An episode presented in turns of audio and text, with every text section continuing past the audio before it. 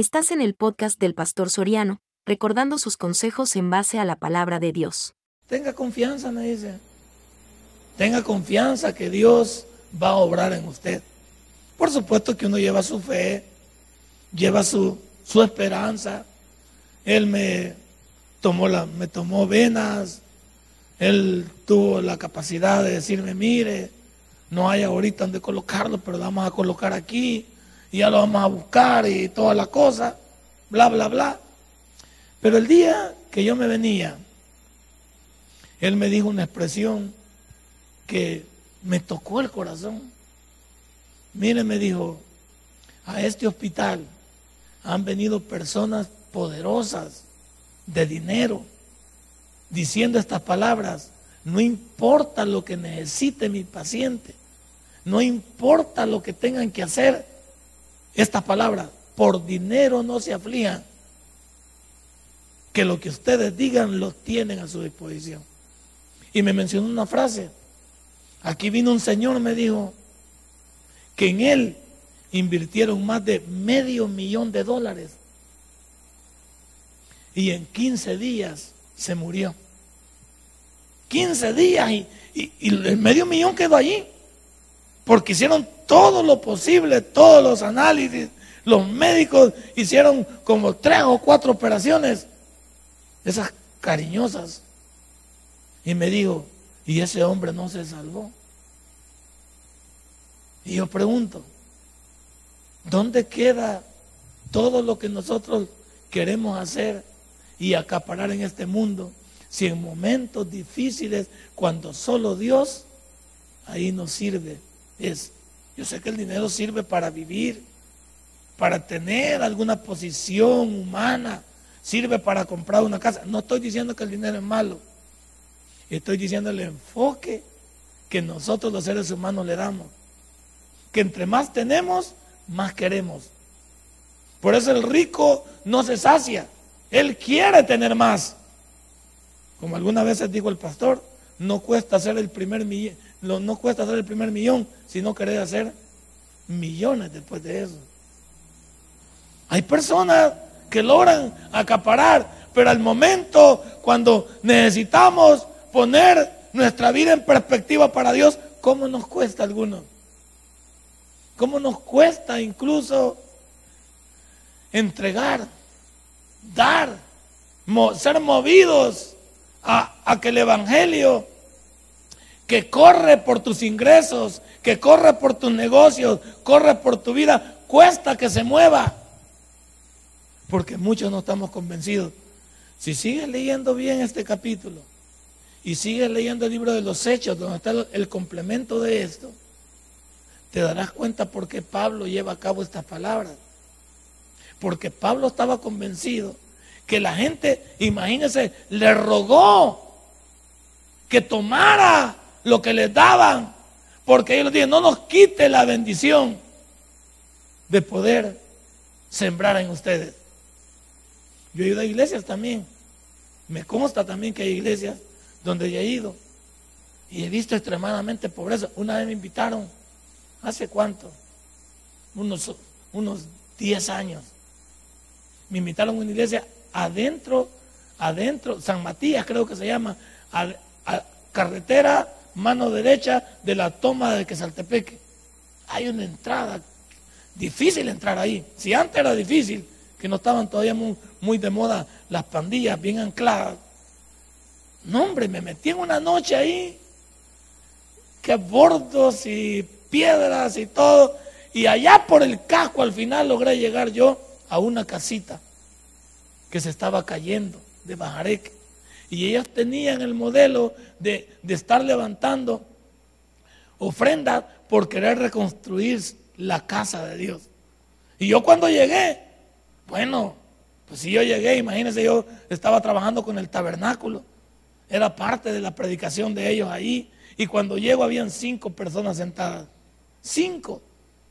Y le digo, ¿y esta es la iglesia? Sí, me dijo, esta es la iglesia. Bueno, démosle, le dije yo, démosle. Entonces, Terminé de predicar y el pastor aparece con un sobre y me dice, pastor, esto es para usted. Y le digo, no hermano, si, mire, la mera neta, sembremos mejor en la, en la parte de lo que ustedes quieren ustedes reconstruir. Hermano, créanme que le agradezco que usted nos dé, pero no, no estamos tan mal, hermano, créanme, le digo, no estamos tan mal. Yo no abrí el sobre, no vi cuánto había. Y le digo, hermano, ¿por qué no sembramos? Y me dijo estas palabras que son las mismas estas. Hermano, no nos quite la bendición de poder sembrar en nosotros mismos. Entonces yo le agarré el sobre. Y en ese sobre venían 10 dólares venían. Pero ellos de qué estaban dando? No, no habían recogido 10 dólares con 5 personas ahí. Lo más que habían recogido era un 80 o 2 dólares en ese entonces. Y me dieron de dólares. ¿De dónde salieron los otros 8 dólares que posiblemente me dieron para darme un billete de a 10 dólares? Ay, todavía me dieron cena. Tenían sorbete, gallina y, tenían una, eh, ¿cómo se llama? Tenían una comidita bien preparada. La comida y no la desprecié, así jamás. Más era gallinita y todo, y era, y era de la India.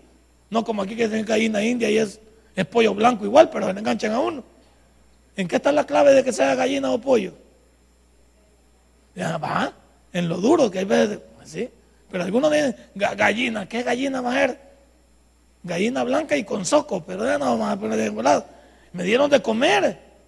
Y yo cuando me el sol, pero me dice eso, no, así me dijo el pastor, no nos quite la bendición de sembrar en nosotros, no me digo en mí, en nosotros. Ellos que estaban viendo el futuro de su obra, yo había hecho un esfuerzo, por supuesto, porque no conocía. Y me dijeron, le agradecemos, porque aquí no vienen ni los misioneros. No se preocupe, le digo, es parte de, esto, pero eh, si ustedes me invitaron era por algo, y eran cinco personas. Hermano, aquí somos más de eso. Esta iglesia está linda, preciosa, llena de gente, llena de dadivosa. Faltan unos dos que tres, no se le quede viendo. Faltan unos dos que tres, pero dentro de lo normal hay gente dadivosa, hay gente especial en esta iglesia. Y no hablamos por las cantidades, hablamos de la, de la unidad de saber al final de un mes que podemos salir adelante con los proyectos. No es fácil. Salimos adelante con los proyectos, pero es que no estamos basados en el egoísmo. No estamos basados en el yo. No estamos basados en lo que podemos cutarrearle a Dios, sino estamos definidos como la iglesia de Macedonia en lo que Dios quiere hacer por nuestras vidas. Yo quiero enseñarte en esta tarde que aunque somos pocos, si entendiéramos la virtud de poder darle a Dios y dar a su obra, no estamos sembrando ni siquiera en la iglesia, estamos sembrando en nosotros mismos. En nosotros mismos. Porque cuando necesitamos de ese Dios, ya lo testifiqué el día, el día viernes. ¿Yo cuántos vinieron el viernes? El viernes conté yo. El viernes conté con detalle lo que es llegar a topes en la vida y no saber para dónde agarrar. Y Dios tiene siempre una salida al final de ese tope. Pero preguntémonos, yo mismo me he quedado asombrado de lo que ha pasado en mi vida de enero para acá. Pero hay que decir, nunca hemos estado más enfocados en el dinero que no sea para la misma obra. Nunca hemos estado más enfocados en ver que la obra se expanda, siga, se cumplan los lineamientos, los proyectos. No, hombre. No, hombre, nunca hemos estado más enfocados en eso. Y por eso digo yo, por eso Dios siempre ha tenido personas, porque no puede actuar Dios de otra manera sino a través del mismo ser humano. Y encontrar seres humanos que puedan, que puedan entrar en eso.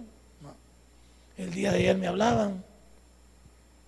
Y lo digo con, lo digo con mucho respeto. Pero es que ahora que uno, uno ya ha entendido esto de primera mano, ya no lo he entendido de segunda mano. Ahora lo he entendido de primera mano. La doctora Kelly, ¿se acuerdan aquella doctora que vino aquí, una, que nos vino a predicar un día a las 10 de la mañana? ha sido mi maestra del colegio de teología. Pues ella cayó enferma, difícil, pasó por cuidados intensivos. Y el día de ayer la llegó a visitar un hermano y un pastor y me dice, y la ponen al teléfono y como pudo, porque tiene, le han metido algo para que hable, me dice con voz así tenme, me dice, Soriano, échame la mano, por favor, Dios te lo va a pagar.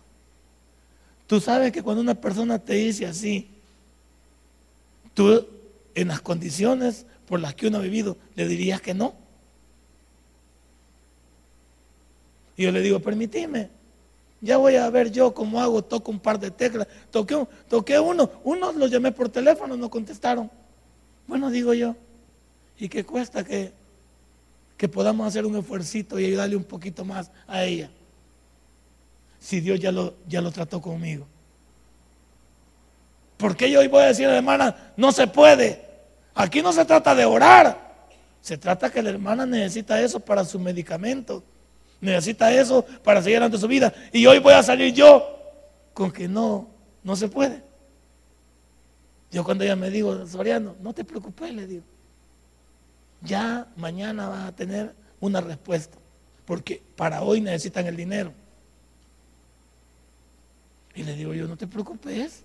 Ya Dios va. Pero como toqué por ahí, hablé, un par me contestaron, unos dos que tres dijeron que sí. Y dije yo, ¿por qué no hacemos un esfuerzo?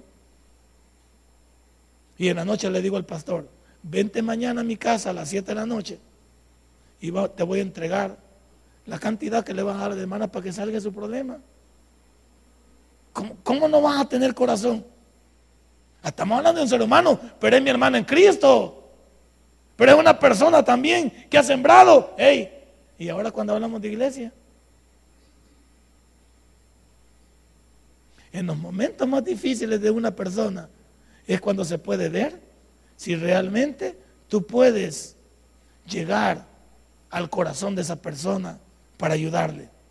¿Cuántos de ustedes conocen personas? No les presten, hombre.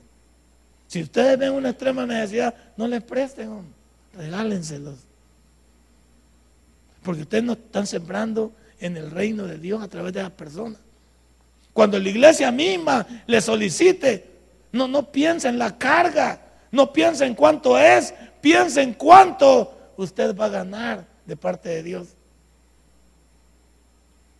Yo, hoy soy más humano que, que, antes ya lo era. Yo antes, siempre mi familia me ha criticado de que, yo tengo un, tengo un corazón eh, diferente pues, a lo que mi imagen desplanta.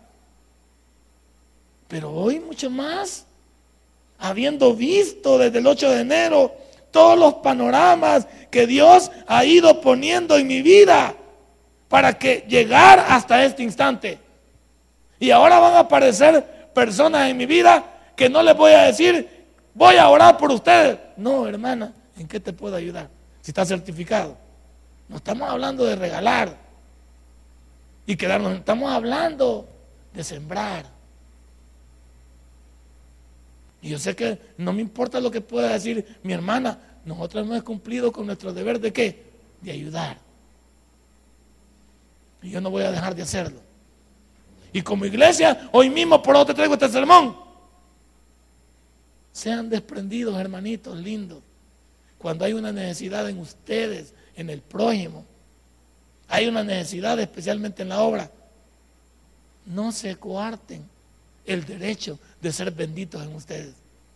La iglesia de Macedonia, vuélvalo a leer conmigo, tenía un gran corazón. Asimismo, hermanos, os hacemos saber la gracia de Dios que se le ha dado a las iglesias de Macedonia, que en grande prueba de tribulación, la abundancia de su gozo, su profunda pobreza, abundaron en riqueza de su generosidad pues doy testimonio, Pablo en primera, en primera persona, de que con agrado han dado conforme a su sol. ¿Qué decimos algunos otros? No me va a alcanzar. Se fija los, los momentos, no me va a alcanzar, no tengo, es que pienso, no. Hay veces sabemos que no vamos a dejar a los demás, a nuestra familia, sin la protección. Pero Dios siempre abre puertas y nunca estaremos necesitados. Nunca estaremos de más. Nunca estaremos. Cuando tú eres una persona desprendida en Dios y cuando conoces en plenitud, Dios te está llamando a que seas bendito en Él. Y de su profunda pobreza. Pero tuvieron esa generosidad. Pues doy testimonio que con, con agrado no pensando cuánto me queda, no pensando no me va a alcanzar, no pensando muy poquito, no pensando en mucho, con gran agrado. Abundaron en riquezas de su generosidad. Imagínense. Y luego, pidiéndonos con muchos ruegos que les concediésemos el privilegio de participar en este servicio. Me rogó Pablo, imagínense. Él los vio iguales que uno ve, hay veces situaciones en la vida en que, no, ¿cómo te voy a quitar si, si yo te tengo que dar? ¿Cómo vas a creer que yo te voy a pedir y te voy a desfalcar? Por eso la Biblia critica a aquel que exprime al pobre, roba al pobre, extorsiona al pobre. ¿Por qué? Porque el pobre no tiene nada. Y sin embargo, algunos de nosotros tenemos mucho. No tenemos, somos ricos, pero, pero perdónenme, hermana, hermano, no nos hace falta mucho. No somos ricos, pero, pero tenemos el plato de comida. No me diga que no. Algunos estamos hasta pasaditos de libras. Mira el que está a la par, por favor. Algunos no están, tan, no están tirados al perro, hermano. Algunos hasta nuestros hijos, hasta, hasta puentes tienen, como le llaman lado que les ponen. Hasta frenos tienen. Los tenemos en buenos colegios. Les compramos buenas ropitas, si no es malo. no, no, no, me diga que estamos tan mal, hermano. Lo que pasa es que algunos sí somos, yo diría, muy agarraditos. Muy agarraditos. Especialmente cuando se nos solicita. Y no le estoy hablando de que dé en esta iglesia. Ve que yo, ve, mírame en la ofrenda, cuántas veces le hago yo énfasis a la ofrenda. Y que me pongo aquí, hermanito. No hemos podido pagar el recibo del, del, sur. Hermanito, no hemos podido pagar los, impuestos de la niña Mili. Hermanito, no fíjate que no hemos podido, hermano, reparar esto porque viera que no tenemos. A mí me enseñaron muy bien eso. Quizás yo aprendí eso bien del tabernáculo. En este negocio del Evangelio, no se trata de dar lástima, se trata de dar envidia. Es claro. Yo nunca me voy a poner aquí a hacerle más ganas ni a recoger una segunda ofrenda. Hermano Carlos, tráigase los canastas, por favor. Vamos a recoger una segunda ofrenda. No. El único día que. Y usted dice, ah, pastor, pero usted recoge segunda ofrenda en la vigilia. Sí, porque ahí me hacen trampa. En la primera no viene nadie. Yo lo recojo como 20 bolas. Entonces estoy esperando la segunda tanda, la tarrascada de los que vienen atrasados. Ahora digo, y todavía los mido. Y digo yo, no se me vayan a ir esto, pero estoy abusado. Entre una alabanza y una predicación, digo, tengo que aligerarme. Porque estos hermanos, al nomás dice ofrenda, todos salen para el baño. Como que lo llaman. Se fijo que en las entradas así es. Llaman la ofrenda y salen todos corriendo. Como que es huir y aquí estoy abusado a la hora de ofrenda. Y digo, hermano, tener los canastos listos. Si no, vos vas a pagar la ofrenda. Te voy a poner, vos vas a poner por cabeza para estar abusado. ¿Por qué? Tenemos que atarlo de mano. Ya sé yo que tipo nueve, nueve y cuarto, cuando ya eh, los, frijoles ya han caído bien y ya casi si me duerme, los levanto yo con la ofrenda. Es la única vez. Es el único momento. Porque tengo que ser abusado también, pues. Porque usted no viene el primero, tengo que atraparlo al segundo, pues. Y debería recoger una como a las 12 de la noche, pero no, ya no la vamos a recoger esta parte. No, hermano. Vamos a decir aquí también, dentro de esto que estamos hablando aquí, el materialismo no es bueno. La Biblia nos manda no a ser conformes, pero a estar contentos con lo que tenemos. La Biblia no nos manda no nos manda.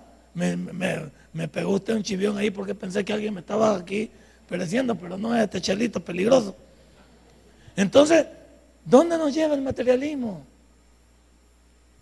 Esa situación de, que pensamos que, que, nos va a faltar, de que pensamos que no vamos a poder. Cuando usted sus pensamientos están enfocados en lo que Dios no puede hacer, con razón, Mateo 6:33 no se puede cumplir en usted y en mí. Aquí está mi familia. Mis hijas pueden testificar y mi mujer lo que éramos nosotros antes del 1999. Que digan ellos cómo Dios, cómo Dios nos encontró. A, a mi familia nos encontró en la calle. Es decir, teníamos una casa, la estábamos pagando, pero no teníamos una vida solvente.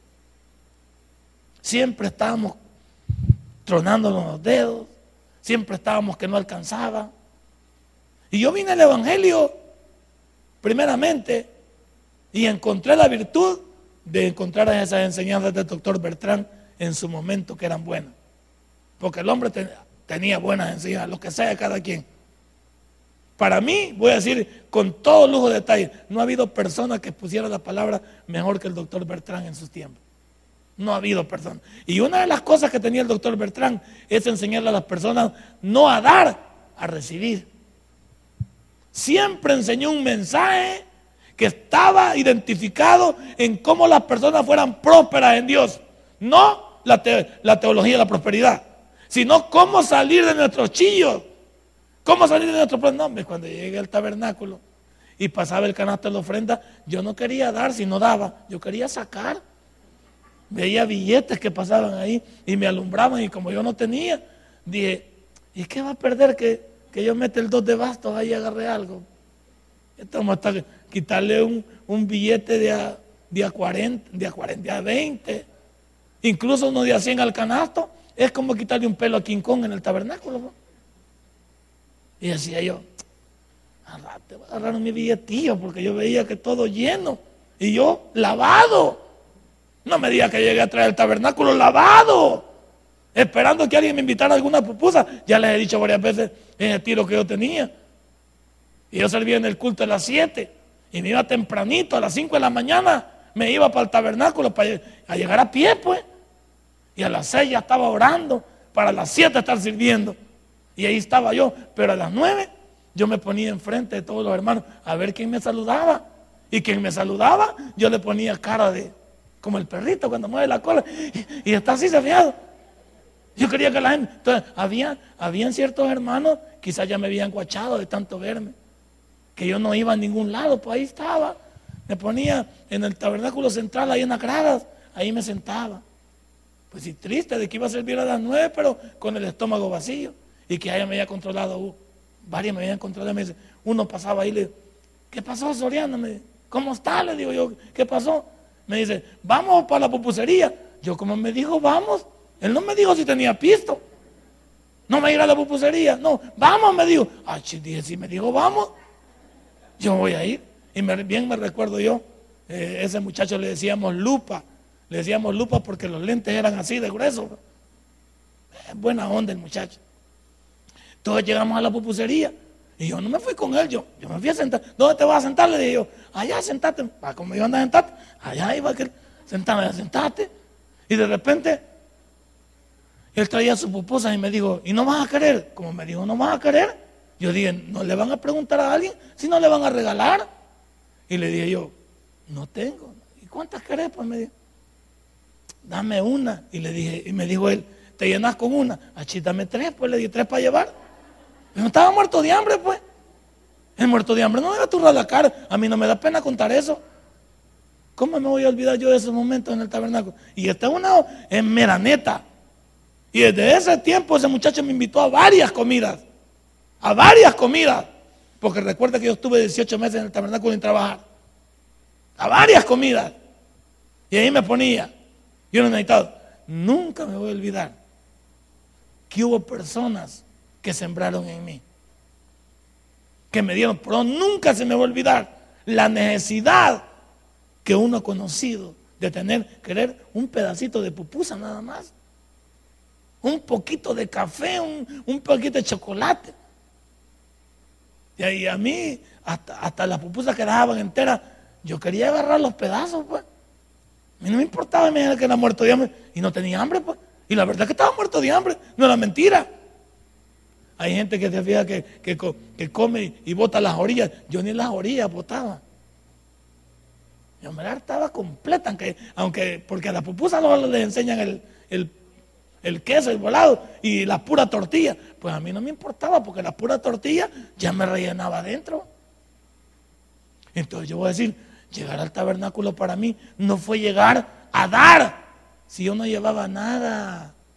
El pastor tiene razón en esos sermones que parece que habla de uno, como que si lo hubiera visto. Yo llegué, no llegué para dar.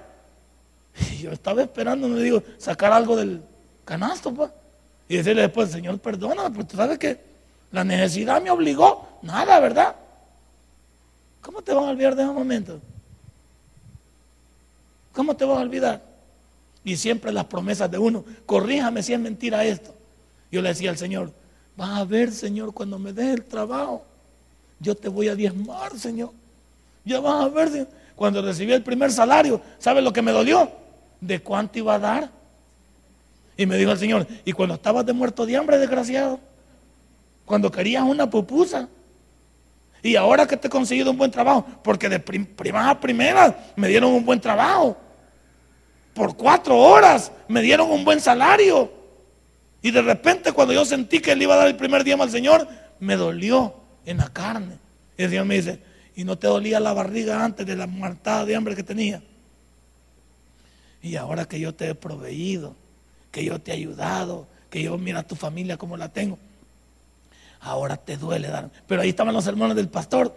Él metía la chinita siempre de aquel que decía, Señor, aumentame el salario. Y cuando le aumentaban el salario, se enojaba porque tenía que diezmar más. Entonces el pastor decía, entonces quítenle el aumento del salario. Pues. Y que ya no dieme. Y uno que dice, no señor, si yo bromeando estaba. Cuando le conviene a uno se hace para atrás.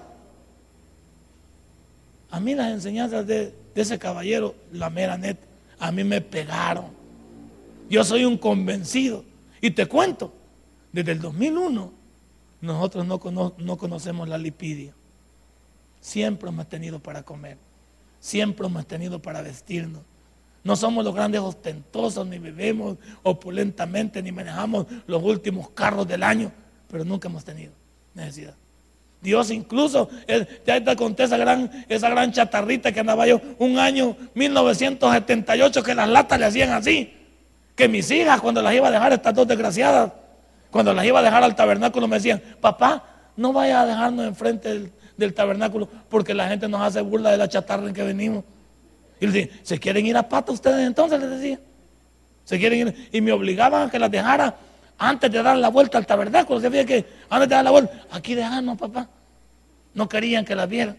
Y, estábamos con la chatarrita. Y cuando íbamos por los naranjos subiendo y, el carro nunca recalentaba, pero le decía, Señor, regalando un carrito bonito, hombre. ¿Qué te cuesta regalarnos un carro con calefacción? Este no tiene ni música para escuchar tus coritos, Señor. Y queremos también vidrio, no. Mira el vidrio todo reventado que tiene, porque tenía una gran reventadura el, vidrio. Y los cricos no los tenía porque cada vez que llovía, lo volaba el puro hierro. Ñi, ñi, ñi. Y a mi mujer ocupaba de crico. Vayan a salir, sacar la cabeza. Y, y mi mujer con una toallita limpiando el volado de adentro y de afuera. Así éramos. Y Dios allá en los naranjos, con este maestro sinvergüenza, hijo del diablo, él mismo me dijo, y vos sos pastor del tabernáculo, me dijo, y mira con esa chatarra que andás, y me dijo, ¿para qué van a chatarra? Andate al, autolote de mi hermano y andá que te regalen uno, porque a mí me da pena que vos andes en eso. Vaya, dije yo, este hijo del diablo, y yo no me opuse. Y fui allá y traje el carro y me dice, ¿cuál, cuál escogiste? Este Toyota Corolla está bien. Era 2001 y ese era 1998. Bonito el carrito. Y yo le había dicho al Señor, Señor, ya vas a ver que cuando me dejes ese carrito voy a traer a los niños a la, a la, allá, Señor, a, la, a, las, a, a los cafetales. Y lo, porque nos íbamos a traer. Y cuando vi el carro bonito, casi nuevito, y llegué allá, y le iba a meter a los cafetales y vi a los hipotes chuñas y con grandes lodos, así todo. Y, de repente reacciono y yo le digo, Señor, en el carro no voy a subir esos bichos chucos. Ah, vaya, desgraciado, me digo. Bien siente uno. Y cuando andaba en aquella furgoneta, ¿qué me dijiste que lo querías? ¿Para qué lo querías? Y yo le dije, ya te entendí, Señor, es cierto. Antes que te lo quite, mejor, avivate. Y, y le dimos chance a los niños. Le dimos chance y después lo lavamos, porque uno ya no se acuerda después lo que Dios ha hecho en su vida. Y estas personas de Macedonia, estas personas eran agradecidas, le rogaban a Pablo, queremos invertir en usted. Queremos invertir. Esta obra es de todos. Esta iglesia es de todos. Y nunca ha sufrido atropello. Pero siempre le he dicho, y lo voy a repetir esta tarde, pero pudiéramos estar mejor. Pero pudiéramos estar mejor. Hay algunos que, que no nos llega esto. Y quizás por eso, por una vida de cutarra y una vida enmarcada en no desajustar lo que tenemos, nunca salimos de nuestros chillos, nunca alcanzamos nuestros niveles de bendición. Ya te digo yo, para el 2003 no, hombre, yo trabajaba con este maestro, este loco que me dio ese carro. Y de repente, imagínate, me ofrecen trabajar en el tabernáculo. ¿Cómo me esperaba una vez yo, una vez, trabajar para el tabernáculo? Y de repente trabajar con él. Y de repente ver que Dios me cambie ese carro por una, por una, ¿cómo se llama? Una RAD 4. El mismo pastor general me dice, Dios, ¿cuál es tu carro ese? No, me dijo el pastor general, este carrito, no, me dijo. Mira, me dijo, buscaste uno mejor me, y yo te lo voy a financiar. ¿Sabe cuánto? ¿Sabe por cuánto? Agárrese. Por 25 dólares al mes. Hay que decir la verdad que cuando, cuando uno, el maestro, cuando te quiere bendecir, ese maestro no tiene excesos, ni punto. El maestro cuando te dice algo, nunca he conocido un caballero que te diga algo y no te lo cumpla. Ese sí, ese sí te dice que te va a ultrajar, te ultraja. Ese sí te dice que te va a echar, te echa. Y si te dice que te va a bendecir, te bendice. Ese maestro me esconde la mano. Y me dijo, traer una RAL. Y, y, me llevaron una RAL 4 plateada, que con esa vino yo aquí a Ciudad Merliot. Él, él mismo. Mire cómo Dios iba armando. Mire cómo Dios iba en el proceso. Pero claro, ¿En qué nos ayudamos? En entender las enseñanzas. En entender que Dios no es un acaparado. Es más, te tengo noticias. Lo que damos aquí no se lo lleva Dios, o se lo lleva Dios. En nosotros mismos queda invertido. ¿En los qué? En los locales. En el mantenimiento. En las cosas que hacemos aquí. Ahí acabamos de reparar la cafetería, ¿verdad? Se acaba de hablar del otro lado de allá para acá. Se acaba, sí, todo, todos los proyectos son suyos. Son suyos, ni míos. Yo no, yo soy el administrador. Ningún crédito tengo que llevarme. Pero conocen a ese Dios de, de 2 Corintios capítulo 8. Y el versículo 5 dice, y no como lo esperábamos, sino que asimismo se dieron primeramente al Señor y luego a nosotros. ¿Qué te está diciendo aquí? Que los diezmos y las ofrendas se le entregan a un hombre. Pero se dedican primero. No, no las traigas al pastor primero. No las traigas por favor a la iglesia. Híncate en tu casa o en tu casa, dile, Señor, esto es para tu obra. Y luego los pones en el plato de la ofrenda. Sencillo. No andemos con el pito y el tambor. Dios, quien nos ve en los secretos, nos va a recompensar en Aquí tienen un testimonio. Pregúntenme, nunca hemos estado mejor como yo, como te digo, no somos nunca hemos estado mejor que al lado de él. Aún con las cosas que se han venido encima, nunca hemos estado mejor. Pero nunca, nunca nos hemos escondido. Por eso, incluso cuando yo amonesto a mi familia, que hay veces se quedan con lo que es de Dios, y les digo, que te aproveche con lo que te quedas de Dios. Que te aproveche.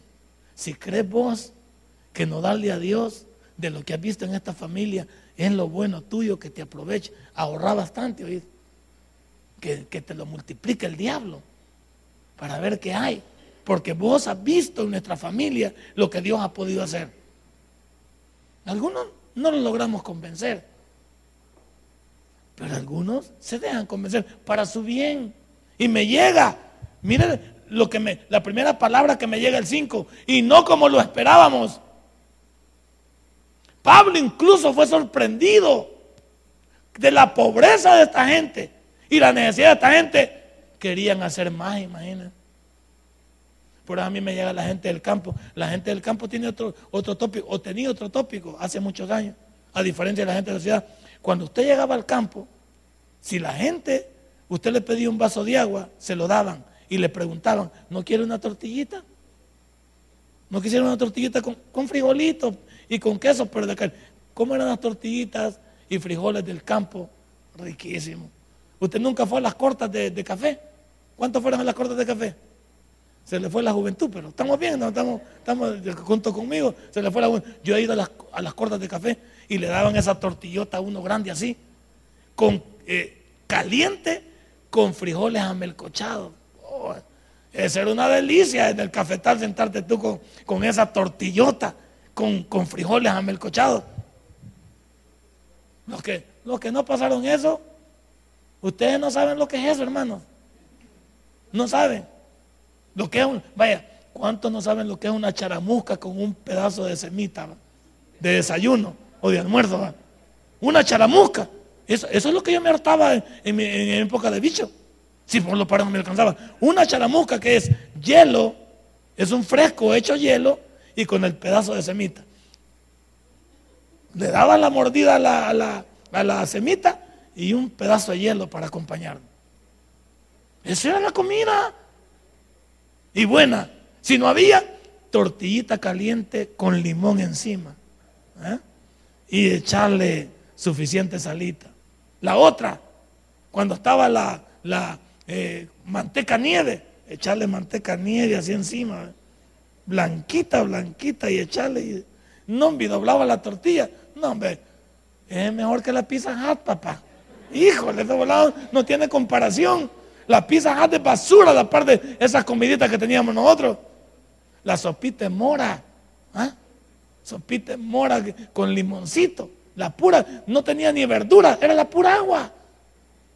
Solo con las hojas de mora. Y le echaba el limón. No, hombre. Y le echaba la tortilla dura de como siete días que no había visto la tortilla. Y le echaba ahí. No, cafecito con tortilla tostada, echarla allí. ¿ah? ¿Ah? Y agarrar ese volado. ¿Y éramos felices o no éramos felices en ese entonces? No había luz, no habían los adelantos tecnológicos. Uno se bañaba cuando llovía. ¿Se acuerda que uno cuando llovía salía a la calle chulón y se lograba bañar? Y la mamá le decía, aprovecha a bañarte, desgraciado, porque el agua está cara. Esos tiempos nadie nos va, nadie los va a cambiar. Y éramos felices, con poco éramos felices. Y ahora ni con mucho somos felices. La gente vive en buenas casas, tiene buenos carros y no son felices. Y no pueden ir a ningún lado.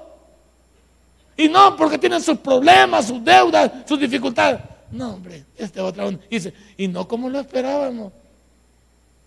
Pablo incluso esperaba menos de esta gente.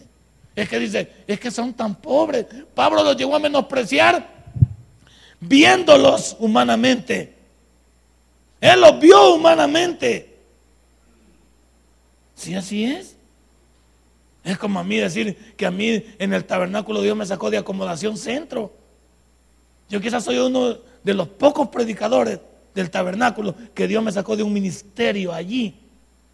De repente las, mis compañeros me vieron arriba y se preguntaban, ¿y qué onda si te acaba de venir? Yo les pasé por encima a muchos que tenían tiempo de estar en el tabernáculo desde el 77, 78, y yo llego en el 2000, 99, 2000, y de repente 2001 estaba arriba. Y me preguntaron, ¿y qué pasó contigo? No sé.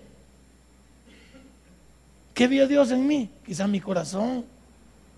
Él vio en mí algo diferente, porque de repente me catapultó. En el tabernáculo no prestaban, no prestaban el púlpito y en una reunión de viernes estaba el pastor Junior discutiendo con su papá. Y comenzaron a discutir los dos ahí, y en esas discusiones no se metía uno, no agachaba la cabeza. Y de repente en esa discusión el pastor Junior le dijo al papá, papá, ya no voy a estar en el culto de las siete. Y quiero que de esta mesa comiencen a predicar ahí. El pastor dijo, me opongo a que estos prediquen ahí. Y el pastor Junior le dijo, pues yo te digo que a partir de este domingo va a haber un predicador a las 7 de la mañana de estos ahí. Y el pastor Junior en ese instante me dice, Soriano, véngase usted de los naranjos. No le estoy pidiendo si quiere. Véngase de los naranjos y nos predica a las 7 de la mañana. A él le debo eso. Que de repente alguien abrió la puerta de qué? En un acto tan cerrado. De repente abrieron y el favorecido fui yo. Y el favorecido fui yo. ¿Quién va a pensar que yo, si yo, eh, cuántas materias tenía de teología yo? Cuatro materias. Y ya era maestro de teología. Cuatro materias y era maestro de teología. Y de repente me catapultan para llevarme a las 7 de la mañana. Y a la gente le gustó. Le gustó y la gente comenzó. Y el mismo pastor me felicitó y me dice, mire tal cosa, qué bueno. ¿Qué dio Dios pues? De aún, aún de lo que no tenemos aún de lo que no somos. Él nos llena de qué? De carisma. Él nos llena de gracia. Él nos llena de todas esas cosas buenas para que en su obra seamos portente bendición. ¿Cómo me voy a olvidar yo de eso? Que ahí comenzó toda mi parte de ir hacia arriba, hacia arriba, y nunca me he detenido. Nunca me he detenido. Siempre he pensado que puedo ir más arriba. ¿Por qué? En Dios. Y Pablo dice, y no como esperábamos sino que a sí mismos se dieron primeramente al Señor. Date primeramente a Dios. Cuando hagas algo, díselo primero a Dios. Cuando vayas a hacer algo, mete primero a Dios en el medio. Cuando pienses llevar a cabo algo, ponga a Dios como testigo. Y lo demás Él lo hará. Esta noche se fue el tiempo, ¿va?